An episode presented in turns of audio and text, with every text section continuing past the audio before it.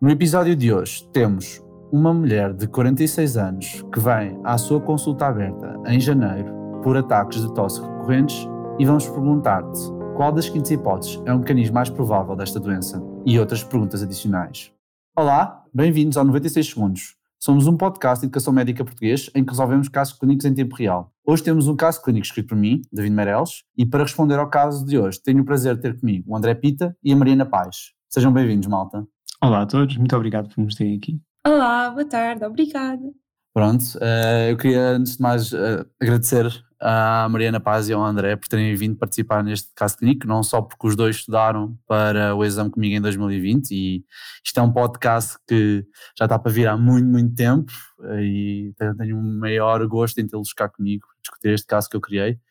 E, não, e também gostava de agradecer ao André Pita que, uh, apesar deste podcast sair muito depois da PNA, isto foi gravado a 20 dias da PNA, da PNA deste ano, de, de o ter connosco uh, a responder esta pergunta. Sem mais demoras, uma mulher de 46 anos vai à sua consulta aberta em janeiro por ataques de tosse seca recorrentes. Refere que nos últimos três meses têm ocorrido 3 a 4 vezes por semana e são seguidos de sensação de falta de ar. Estes acontecem principalmente depois de andar a brincar com os cães no parque e à noite, depois de jantar.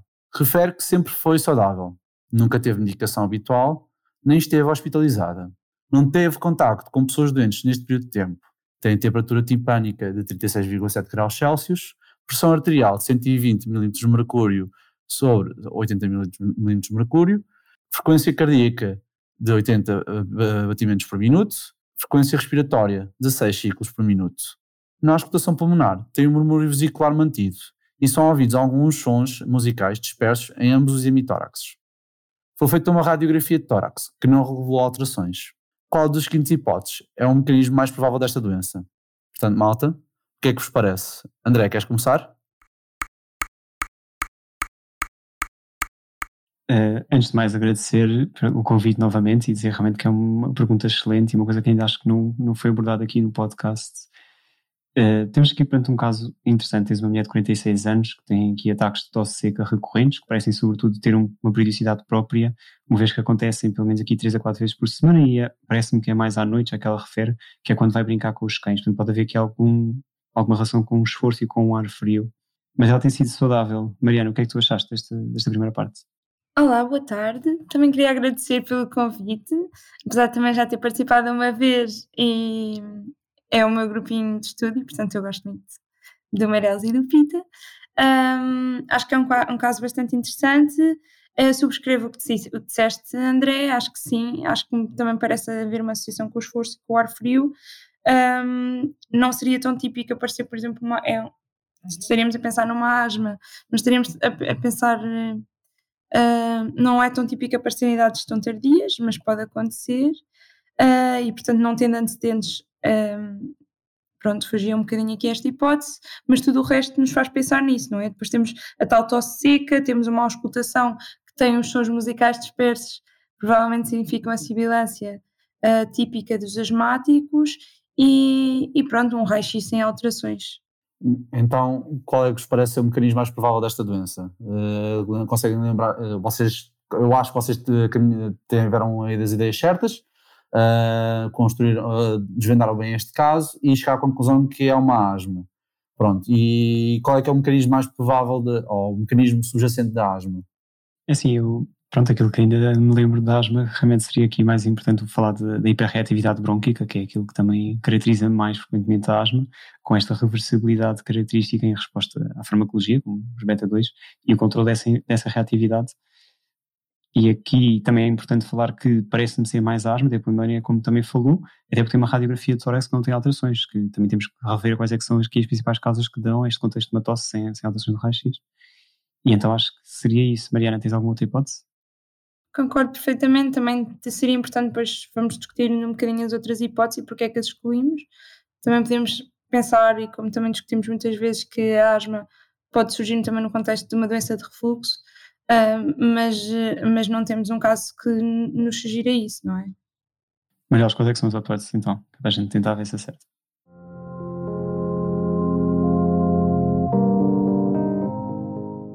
Então, malta, qual das seguintes hipóteses é o mecanismo mais provável desta doença? Aspiração de ácido gástrico, hiperreatividade das vias aéreas, aumento da produção da bradicinina, inflamação dos brônquios ou secreções nasais excessivas. Qual é que era a vossa melhor hipótese?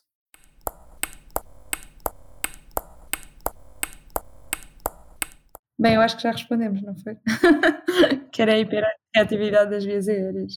Um, então, por que é que excluíram a, a aspiração do ácido gástrico? A Mariana falou do, de uma potencial doença do refluxo gastroesofágico aqui, ou assim uma vertente mais atípica. O que, é que, o que é que não fez escolher essa? A Mariana ou o André?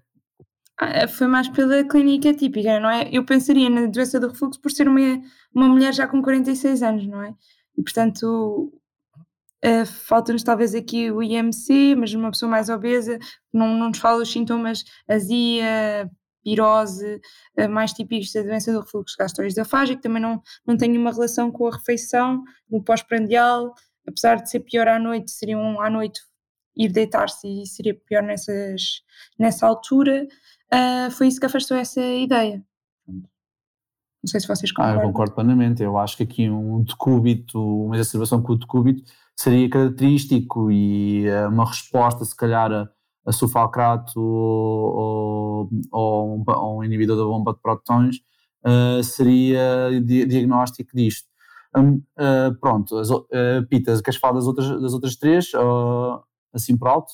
Não, acho que era importante, olha, já até que mandei ao calhas, mas pensei que por acaso acabaste de propor eh, dentro das outras hipóteses, era importante aquilo que, a, que eu estava a dizer há bocadinho, que realmente são causas, todas elas, todas elas, pronto, aqui a maior parte delas, a não ser a última, que seriam causas de tosse sem alterações do raio-x, em que esta aspiração do ácido gástrico seria o refluxo, que é uma delas, e para a reatividade fica aqui a asma, o aumento da bradicina é por causa dos IECAS, que também é uma causa de tosse crónica, e neste contexto de inflamação dos brônquios, pronto, eh, várias coisas podem ser, desde etiologias víricas e etc. Ela não teve prótons, não me parece.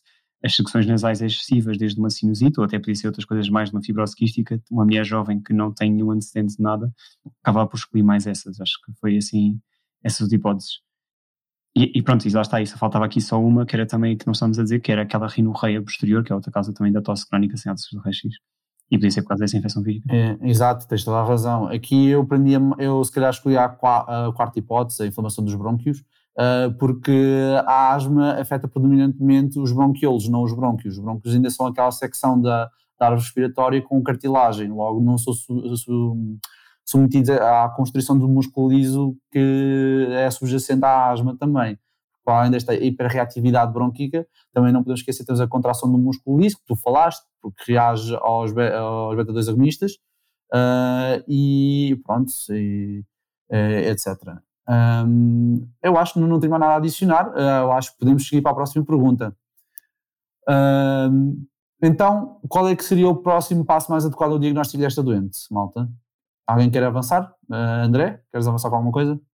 Uh, é, assim, pronto, nós já pensamos a partir que será uma asma. Quanto muito que seria importante, já que estamos aqui numa idade atípica, seria fazer diagnóstico diferencial com outras doenças pulmonares eh, crónicas. E acho que assim, se calhar, apesar do diagnóstico ser maioritariamente clínico, podíamos tentar confirmar pelo menos se seria ou não uma asma com um teste respiratório. Mariana, o que é que tu achas? Sim, é crescer a prova com broncodilatação, não é? Para isso que faz a. É isso, se calhar fazer aqui uma espirometria, não sei, depois fazer essa, verificar se é essa reversibilidade, que era característica da asma. Quais é que são as hipóteses, Marielso? Então, as hipóteses da resposta são: 1. Um, citologia nasal. 2. Glucocorticoides intranasais. 3. Provas de função respiratórias. 4. Quantificação da IgE sérica. 5. Tomografia computadorizada torácica.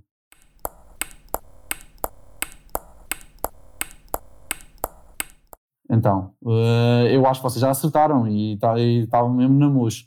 Uh, outra vez. Provas de função respiratórias, uma espirometria. Vamos falar um bocadinho mais sobre isso. Então, como é que seria diagnóstico de asma uh, uma prova de função respiratória? Mariana, queres avançar alguma coisa? Claro, é, quando há, existe então uma obstrução, portanto um FEV1 dividir por um FEC uh, inferior a 70, mas depois com uma reversibilidade dessa obstrução com a prova de broncodilatadores. Valor, já não me lembro muito bem, acho que era os 200 ml de fumo e, e os 12%. Estás corretíssima. Se queres ser muito precisa, são exatamente esses dois. E tem que se cumprir os dois critérios. Para quem nos está a ouvir em casa, não se esqueça, os dois têm que ser cumpridos. É uma coisa que eles gostavam de perguntar antes, quando era um texto mais corrido nas perguntas da PNA, da, aliás, da, da prova do, do Harrison. Mas é isso, concordo totalmente com o que disseste, era importante sobretudo para isso, para fazer um diagnóstico diferencial entre as duas causas de obstrução, portanto tinhas o FEV1 diminuído abaixo do 0,8 e a junção do FEV1-FAC abaixo do 0,7, são as duas importantes nesse aspecto. E depois era a reversibilidade, que era aquilo que ia distinguir o MASMO, por exemplo, no contexto da DPOC. E, ao, e se estes testes forem conclusivos, o que é que teste é que podemos fazer? Boa pergunta. Mariana, queres responder? Por acaso não sei. Era a prova. Era o Peak Expiratory Flow, será? Não, é, é assim, isso podes fazer, mas é para monitorização. Acho que o que o quer perguntar é como é que tu verificavas que realmente havia hiperreatividade brônquica. Ainda te lembras?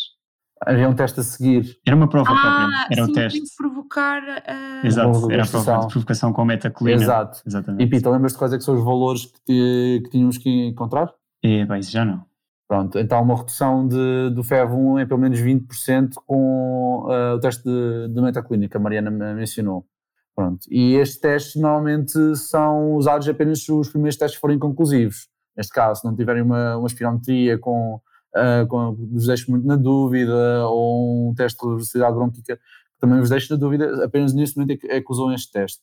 Pronto, eu acho que posto isto, podemos passar à, à próxima pergunta. Bora. Então, uh, agora tocando mais no tratamento desta doença, qual é que é o fármaco mais adequado no tratamento de, desta doença? Pois isso já se torna assim um bocadinho mais. Uh, ok. Então, eu, eu posso lembrar, André, e também para os nossos ouvintes, há, há um cheiro específico para isto, em que ela uh, refere que nos últimos três meses tem ocorrido 3 a 4 vezes por semana. E são, e são seguidos da sessão de falta de ar. Portanto, é este cheiro que é o mais importante, não vou ler outra vez a pergunta, e depois por isso pergunto-vos qual é, que é o fármaco mais adequado no tratamento da asma desta doente. É assim, não, aquilo que eu me lembro realmente é importante o número de sintomas que ela tem, se tinha sintomas noturnos que, que a chateavam nesse aspecto. Eu sei que recentemente também mudaram os guidelines, e que então aqui seria fazer, neste caso, uma coisa de base, ou seja, o corticoide e algo de alívio, que era fazer, por exemplo, o beta-2 agonista, que atualmente é se faz os dois em conjunto. Seria algo por aí, Mariana, o que é que achas? Sim, sim, até porque agora com um bocadinho com a prática clínica também temos noção que os corticoides usados, como o formoterol, têm um início de ação muito rápido, 3 minutos, portanto, fazer isso a um salbutamol quase que não faz diferença. Então vou dar, vou dar as hipóteses de resposta. Uh, número 1, um, formoterol com budesonide. Número 2, pantoprazol com sucralfato. Número 3, tiotrópium com budesonide. Número 4, aminofilina com cafeína. E número 5, salmeterol com hipertrópium.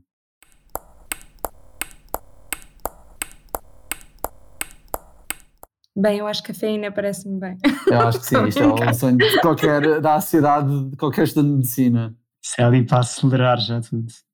Mas também tem efeito, a cafeína também, também tem utilidade quando vocês têm as doenças da prematuridade. Ah, isso, isso já vai ao André.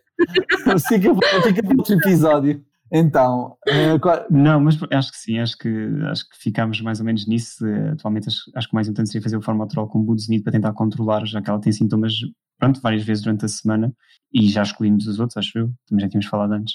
Qual é que é correto então? Então, o correto é o formoterol com o budesonide, estava justíssimo mais uma vez. Portanto, temos aqui uma, ah, uma senhora de 46 anos com uma asma uh, persistente leve. Portanto, teria que fazer, teria que fazer se calhar já um, um, um formoterol com um budesonide já numa dose, dose superior, uh, ou uma dose média até. Uh, o que é que vos parece? Uh, tendo em conta as novas guidelines da Gina? Parece-me bem, até em termos práticos, esta alteração é, é, muito boa, quer dizer, as pessoas não têm que ter duas bombas fazem sempre aquela, seja de uma forma constante, diariamente, e depois nas crises andam sempre com a mesma bomba. Isto em termos práticos, as implicações são, são boas, são incríveis. Mas acho que sim.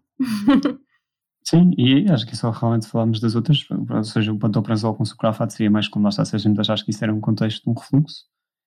O tiotrópio, portanto, era aqui os antimuscarínicos não era a primeira linha, isto até é usado no, no segundo contexto, temos aqui o salmotrópico e o hipotrópico mais num contexto de um agravamento agudo. E depois a aminofilina atualmente quase nem sequer se usa, já que a eficácia acaba por ser, tem muitos efeitos adversos para a pouca eficácia que na realidade tem, acaba por se usar mais nos países em, desenvolvimento, já que é barato, é mais essa a questão. Pronto, e o salmotrópico e o hipotrópico também, eh, também não, não tem grande efeito, porque hum, sem o budesonide a controlar a doença, eh, não, não, não, pronto, não, não vai ter grande, grande resultado. Outra coisa. Exato, era só de, de alívio realmente de crise. Exato. Um, pronto, acho que posto isto podemos seguir à, à próxima pergunta. Um, e a última também. Uh, qual seria a melhor recomendação para prevenir os sintomas desta doente? Portanto, uh, aqui nós, temos, nós, nós, já percebemos que é uma asma uh, um bocado mais atípica, uma asma não alérgica, que está muito relacionada com o exercício.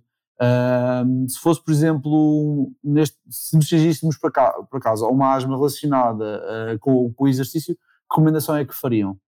É, se calhar fazer um, um beta-agonista antes do exercício, um de curta ação, era uma boa ideia. Também acho que sim, acho que, acho que é provável nesse aspecto de ajudar. Se for, se for para isso, além de fazer a recomendação, se calhar será essa já. E não, não cortava o exercício físico, é como mal desta senhora parece que ela está a fazer exercício físico e ela que está a dar lá. Coitada, então, mas não, não, não pode passear os cães. Então, tipo, lá temos os cães, se calhar, não? Quando era miúda, Ouçam, quando era miúda, o meu professor de Educação Física dizia sempre a Rosa Mota tem asma e ela faz o que faz. Portanto, exercício faz bem e asma não é uma desculpa. É verdade, é verdade. Portanto, Acho que ele respondeu por nós. Então, olha, então vou passar à resposta, às hipóteses de resposta. Um, evicção do exercício físico. Número dois, aumentar a dose do budesonide. Número três, administração do omalizumab. Número quatro, salbutamol antes de exercício. E número 5, remover os cães da casa.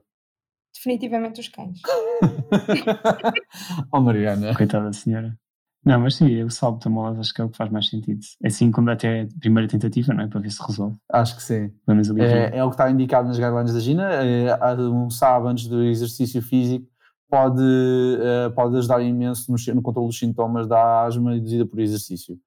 Um, pronto, se a asma mesmo assim não fica controlada com salbutamol antes do exercício, está proposto também pela Gina, se calhar, uh, iniciar um, um budesonide inalado, ou um corticoide inalado, uh, uh, que ajude também a controlar também os sintomas. Isto também é administrado também antes do exercício físico. agora, uma pergunta para, pode também para ti, André. O que é que é o omalizumab? Ui... Ah, isto é outra Epá, fazer aqui agora perguntas de MABs. Pá, o Mab é um anti-GE, né? É, exatamente. É um, é um, okay, é um anti-GE usado no tratamento da asma, está certíssimo. É, é, um, é um, um anticorpo é, que vai ligar às IgEs que são responsáveis pela reação alérgica da asma. No entanto, não só isto não está indicado, mas só está indicado em asma muito severa que não é controlada com nenhuma das terapêuticas da escala terapêutica da Gina.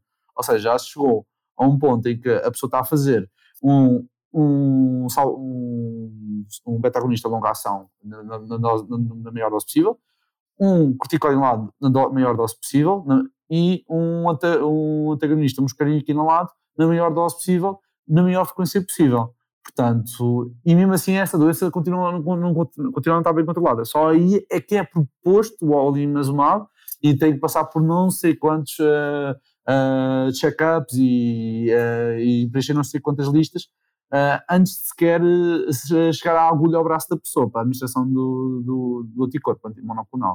Ou seja, aqueles doentes que nós já mandámos à, à consulta de especialidade antes de estarem connosco na, na consulta. Exato, é, é, muito isso. É muito diferenciado para além do, do do âmbito da, da prova, acho eu. Eu acho que se aparecer isto numa pergunta da prova não é definitivamente a resposta certa, ou então consideraria esta em segundo plano a qualquer outra.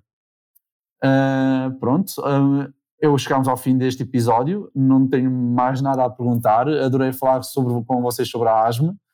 Uh, gostaria de lembrar aos nossos ouvintes que nós, nós, temos o nosso site, que é o medaprentis.org, onde podem encontrar, neste caso clínico e outros, o nosso blog, a sebenta do estudo para, a PNA, uh, eh, e queríamos convidar-vos a inscrever-se no nosso site.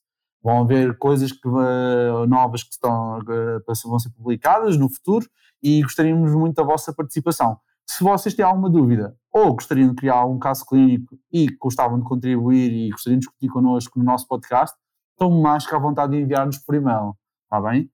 Uh, queria dizer, agradecer mais uma vez ao André Pita uh, por tirar o tempo do seu estudo para, para a prova uh, e desejar-lhe muito boa sorte, não só a ele, mas também aos restantes colegas que nos estão a ouvir e à Menina Paz. Muito obrigado por ter juntado a nós nesta discussão. Obrigada pelo convite. Foi Obrigado pelo convite e bom estudo. Bom estudo, malta. Não perca o próximo episódio, porque nós também não.